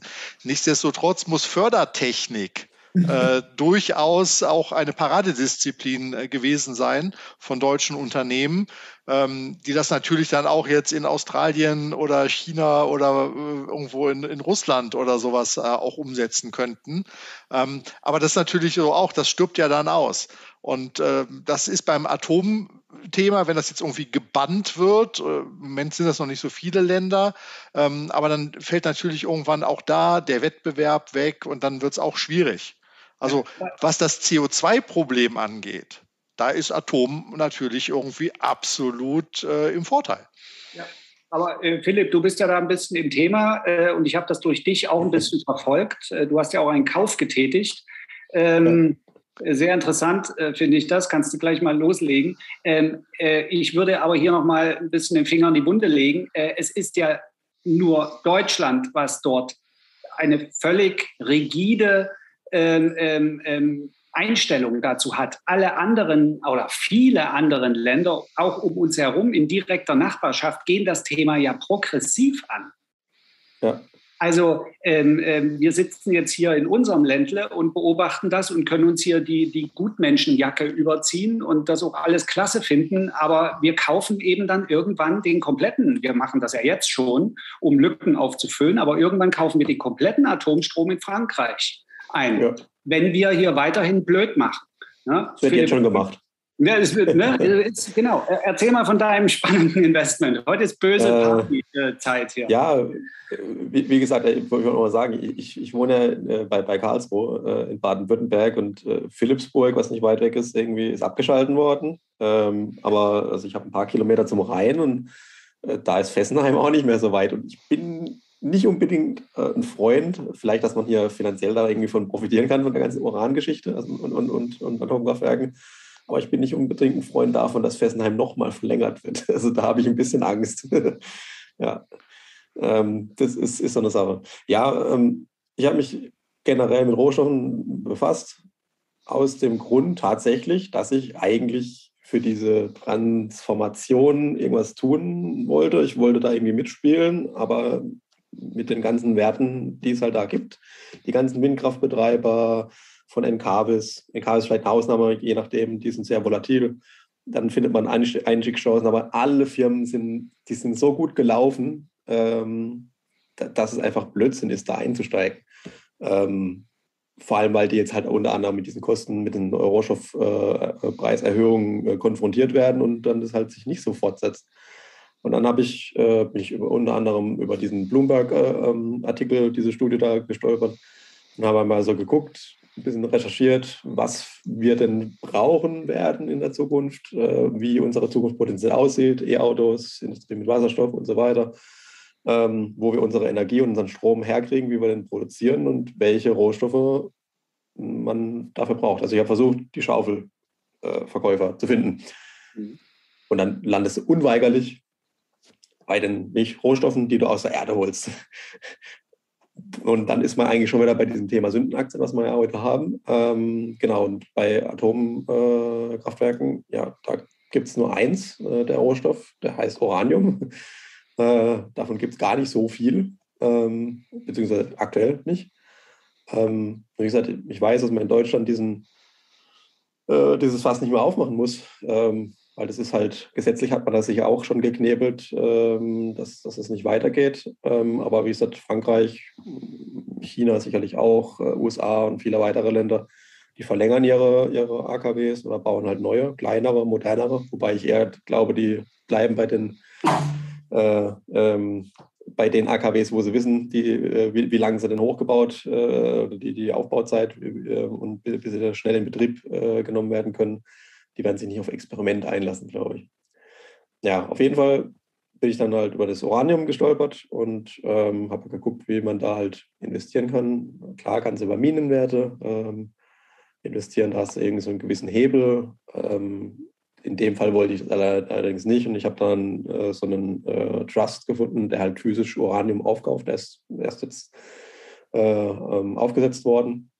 Genau, und Uranium ist halt sehr zyklisch. Ähm, im Normalfall geht er halt durch solche, äh, solche Boom- und Bust-Zyklen.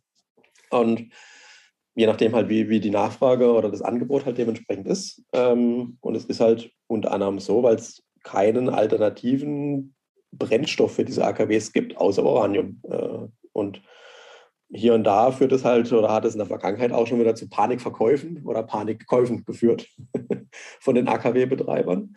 Ähm, und ich habe so ein paar Sachen äh, mir, mir da aufgeschrieben gehabt. Äh, die aktuelle Fördermenge ist zum Beispiel so gering wie äh, 2008. Das ist schon ein ganz, ganz langer äh, Zeitraum. Und äh, zusätzlich, wenn man es aufs letzte Jahr bezieht, der Bedarf, der wird nur zu 75 Prozent gedeckt. das ist auch schon mal so eine Sache. Und dann habe ich ja erwähnt, andere Länder setzen die fort, äh, die, die AKWs, oder bauen halt neue. Ähm, und es sind insgesamt etwa 450 aktive Reaktoren weltweit. Äh, über 150 sind in Bau bzw. werden erstellt, das sind kurz vor der Fertigstellung und in Planung sind nochmal weit über 300. Genau. Und das ist so ein typischer, typischer Zyklus, ähm, wo es eine Verknappung des Rohstoffes gibt, in dem Fall das Uranium. Und es kann nur, nur eine Richtung äh, ein Ergebnis haben, nämlich dass der Preis vom Uranium steigt und dass dieser Trust halt im Kurs halt dementsprechend steigt. Das ist der, der, der Hintergedanke an der Sache. Funktioniert sicherlich nicht mit jedem Rohstoff. Uranium ist da speziell, weil es halt keine Alternative gibt. Noch nicht. Auch ähm, nicht. Ja, warte mal, bis ich mein Antimateriekraftwerk, äh, was ich im Keller entwickle, ja, da, zur oder Thorium-Reaktoren, die sie da mal in, in, ins Gespräch bringen, ist auch so eine Sache. Ja, genau. Ah, gut. Ja, das ist äh, spannend. Danke dir für, für den Prozess, wie du äh, ähm, auf eine Investmentidee kommst. Ne? Jetzt kann man ja die, die Worte austauschen, aber genauso würde ich auch jedem empfehlen, der die Sendung jetzt guckt oder zuschaut, nachher schaut, später. Ähm, genauso geht man vor, wenn man investiert, nicht tradet. Trading, investieren sind zwei verschiedene Schuhe. Das, was der Philipp gerade beschrieben hat, ist Investment. Man überlegt sich einen Investment Case und man denkt ihn vom Ende zurück. Das wäre jetzt die österreichische Schule. Man hat das Ende vor Augen, man legt also seinen Zweck fest für das Investment und geht Schritt für Schritt zurück bis zum heutigen Tag. So läuft das. Danke dir. Ich denke mal, das ist, den habe ich nachher auch noch auf der Folie, den Trust, über den wir gerade sprechen. Ne? Weil dann, da kommen wir dann gleich nochmal darauf zurück, weil dann würde ich nämlich sagen, also zieh mal, zieh mal schnell einen Strich drunter. Also grundsätzlich, also alles bei dieser perfekten Gedankenreihe von Philipp, was man jetzt halt irgendwie noch dahinter schalten könnte, ist, man könnte jetzt halt nochmal gucken, also in, in welchen Fällen geht dieser Investment Case nicht auf. Und ich glaube, das ist auch, auch nochmal beschreibend dafür, also in, wie sehr wir mit dem Rücken zur Wand stehen, weil ich habe auch darüber nachgedacht und ich sehe hier eigentlich zwei Möglichkeiten. Also entweder wir machen die Atomkiste wieder auf mit was weiß ich und dann schießen wir das ins Weltraum, in den Weltraum und dann muss es halt da irgendwie geistert es rum, bis Aliens kommen und uns dafür bestrafen. Oder die Alternative, und das ist halt die Problematik, die ich sehe, die ich mit Menschen im Allgemeinen sehe, ist der einzige Weg, der an Atomkraftwerken vorbeiführt, ist entweder Weltuntergang über fossile Brennstoffe oder die Menschen müssten verzichten. Und wenn man die Menschen kennt, dann weiß man, die sind nicht bereit, irgendwas wieder abzugeben, was sie irgendwann mal bekommen haben. Und auch das ist ja wahrscheinlich so ein ganz klassischer Fall für den Softwareentwickler unter uns. Wenn du irgendwann mal ein Feature drin gehabt hast und du nimmst es den Nutzern wieder weg, so dann werden die fuchsig. Und ich glaube, hier in irgendeiner Form die Leute dazu zu bewegen, halt irgendwas, weiß ich, also auf sich überlegt, was, was für eine abgefahrene Idee Individualverkehr eigentlich ist. Also, dass wir immer noch darüber reden, dass halt quasi alle Leute in ihrem eigenen Auto, ich bin jetzt letztens mit meiner Schwester Auto gefahren, mal auch darüber geredet und ich habe halt einfach an jedem Auto, an dem wir vorbeigefahren sind, habe ich mal festgehalten, wenn nur eine Person drin sitzt. Und jedes Auto, also wirklich, also wenn es richtig gut lief, waren mal zwei drin. Und dann haben wir irgendwann mal ein Taxi gesehen, da funktioniert es, da waren vier Leute drin. Aber sonst ist halt quasi diese, diese riesigen Kisten, gebaut für fünf Personen, die wir mit einer Person betreiben. Und die Leute werden nicht dazu bereit sein, in irgendeiner Form Abstriche zu machen und wenn die Welt vor ihren Augen untergeht. Und wenn man die Prämisse halt anlegt, dann ja, es ist nicht cool. Ne? Also ich meine, als ich zum ersten Mal irgendwie gesehen habe, wie ein Zeichen aussieht, was man in 100.000 Jahren noch lesen können soll. Also die gehen, die denken dann, ja, also in 100.000 Jahren, die sprechen nicht mehr unsere Sprache, die kennen nicht mehr unsere Buchstaben. Und wie genau beschriften wir halt quasi irgendwas, was in 100.000 Jahren noch schädlich ist für Menschen? Und eine ganz tolle Vorschläge. Das kann ich mal finden, bringe ich das mal mit, die Schilder dazu. Es ist nicht optimal, aber in der aktuellen Situation, glaube ich, läuft es ganz genau darauf zu. Und um den Bogen jetzt nochmal rund zu machen zu dem, was wir davor, also wie das alles hier losging, ist es wird ein harter Winter, gar keine Frage. Es wird ein teurer Winter. Es wird immer die gleichen treffen, die, die es halt nicht so dicke haben. Und wenn man das Ganze irgendwie sozialverträglich machen möchte, dann muss man sich halt wirklich ernsthaft jetzt Gedanken über Alternativen machen. Man hätte das vor zehn Jahren machen müssen. Dann wäre es jetzt alles nicht so super beschissen, wie es gerade ist. Haben wir aber nicht. Zehn Jahre CDU später sind wir halt in der Situation, wo man halt sagen muss, naja, wir haben unser Bestes gegeben, das hat nicht gereicht. Und vor diesem Hintergrund ist es, ist es traurig, dass wir im Jahr 2021 ernsthaft nochmal über Atomkraft diskutieren müssen. Aber ich sehe es halt, wie glaube ich, der Konsens hier in dieser Runde, wenig Alternativen. Danke für gar nichts. Aber es ist nicht nur die deutsche Politik, sondern Weltpolitik als Ganzes. Aber ich glaube, Rohstoffe ob es jetzt halt in Form von solchen Trusts ist, die Minen, die das halt abbauen, oder halt irgendwie, wenn es halt darauf anliegt, über irgendwelche ETCs, könnte auch nochmal spannend werden, dieses Jahr aufwärts. Jahrhundert der Knappheit. Gut, will noch irgendjemand dringend was loswerden über fossile Energie? Weil Atomkraft kommt nachher nochmal. Oh.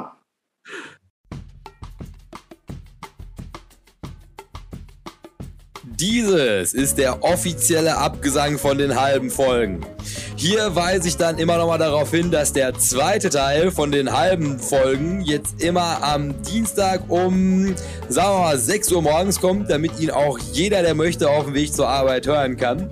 Und wenn wir schon dabei sind, nutzen wir das Ganze hier auch nochmal ganz schamlos für Eigenwerbung. Wenn ihr es noch nicht getan habt, gebt diesem Podcast noch schnell eine 5-Sterne-Bewertung. Und solltet ihr das noch nicht getan haben, geht auf jeden Fall bei YouTube vorbei, sucht euch da nochmal Börsenbunch TV raus und abonniert den Kanal. Ansonsten würde ich sagen, hören wir uns Dienstag. Macht euch ein schönes Wochenende und bis dahin beste Grüße vom Börsenbunch.